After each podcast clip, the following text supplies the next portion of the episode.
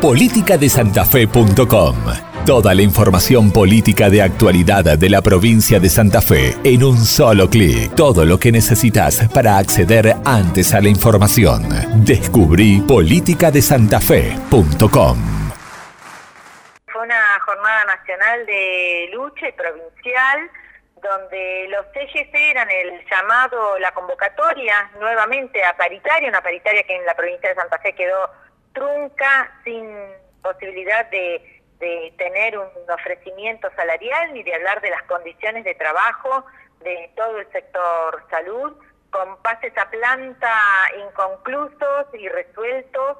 Y también en ese, en ese marco le estábamos planteando al gobierno de la provincia de Santa Fe por el bono de tres mil pesos que otorgó por única vez, que no llegó a todos los trabajadores y que en el transcurso de este, de este mes eh, lo descontaron a muchos de, los trabajadores sin una coherencia, sin una explicación realmente clara y aparte estamos hablando de un bono de tres mil pesos, no un bono de una suma eh, sideral.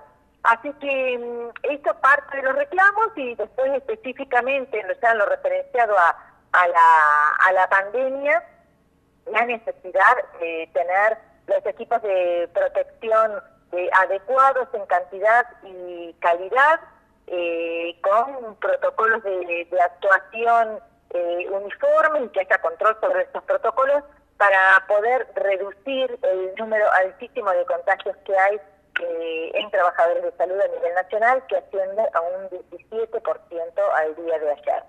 Así que centralmente son esos los, los ejes de, del por qué hoy estábamos realizando una medida que fue realmente muy exitosa en todo el país. Bueno, para ir desgranando eh, eh, caso por caso, eh, digo, ayer se conocieron declaraciones del secretario de Trabajo de la provincia diciendo de que no va a haber paritarias para ninguno de los sectores de los gremios estatales, para ningún sector de los trabajadores estatales, hasta tanto se termine la pandemia. Me gustaría saber su, su opinión porque se han escuchado muchas voces, me gustaría saber su opinión. Nosotros obviamente estamos eh, en una posición contraria, eh, más de un 100% con, con lo que ha declarado el secretario de Trabajo. Eh, no hay forma de, sostener el nivel salarial con procesos inflacionarios y con sueldos que de por sí en salud son bajos.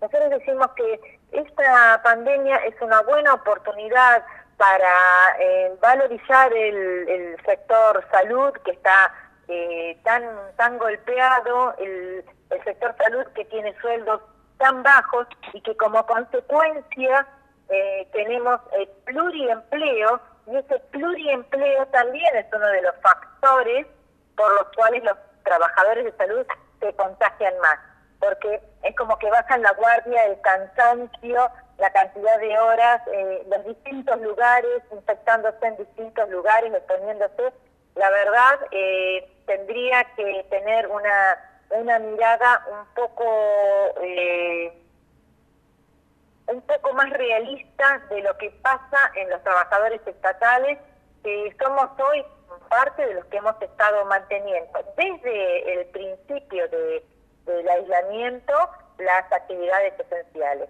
Eh, entonces, tanto los educadores como los trabajadores de salud, eh, la gente que está en los comedores eh, escolares, todos estamos trabajando y sosteniendo una situación crítica que amerita que el, el Estado provincial, que tiene de dónde sacar el dinero, realmente avance con una negociación valorizando eh, los sueldos del sector salud que están tan, tan atrasados. Bien. Eh, eh, además de todo esto y escuchando o, en realidad leyendo algunos, algunos comentarios, algunos mensajes en, en, distintos ámbitos, en las redes sociales y demás, dicen, no nos llaman a paritaria, pero además nos discriminan con este bono especial eh, que otorga Nación, que la provincia adhiere a, esta discriminación, pero a todo esto también hay descuentos injustificados en los recibos de sueldos, ¿no?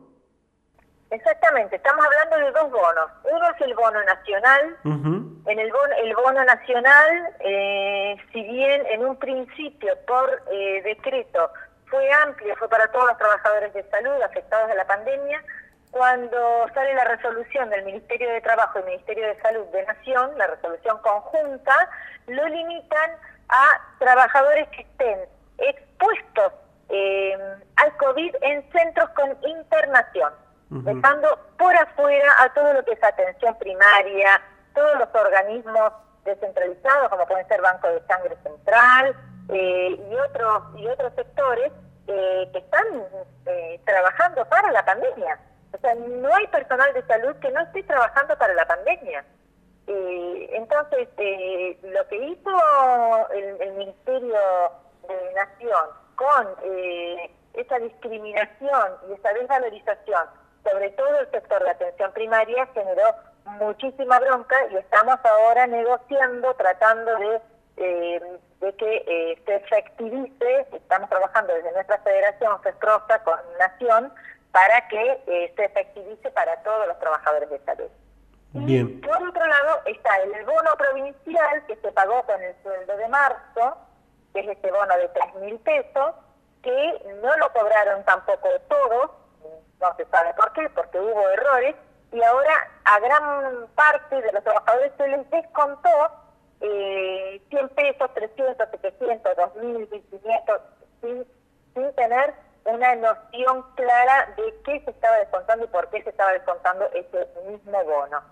Así que eh, hay compañeros que se han encontrado hoy en día con un descuento de más de 3.000 pesos porque comparado con el mes pasado que había que estaba el bono, eh, es una, una quita, una merma de mucho dinero para, volver a decir, el nivel salarial que tenemos. Eh, María Fernanda, en los, en los últimos dos días nos han llegado mensajes justamente de trabajadores de la salud denunciando que en un caso se le, se le adeudan alrededor de cuatro o cinco meses y en otro prácticamente lo mismo, seis, decía. ¿Esto es así? ¿Cuál es la situación? ¿Se le adeuda tantos meses eh, a, algunos trabajadores? Sí, hay algunos trabajadores que eh, han empezado a trabajar y han pasado seis meses, siete meses y aún no han cobrado su salario. Eh, no hay, no nos dan respuestas concretas para, para eso, es algo que, que se está eh, negociando continuamente, pero la provincia no da respuestas y no son tantos, es decir, la decisión política tendría que salir eh, así con un golpe de mano para para que estas personas cobren. Estar trabajando sin cobrar durante seis meses, siete meses, es inadmisible. Dos meses es inadmisible. Imagínate lo que son siete meses.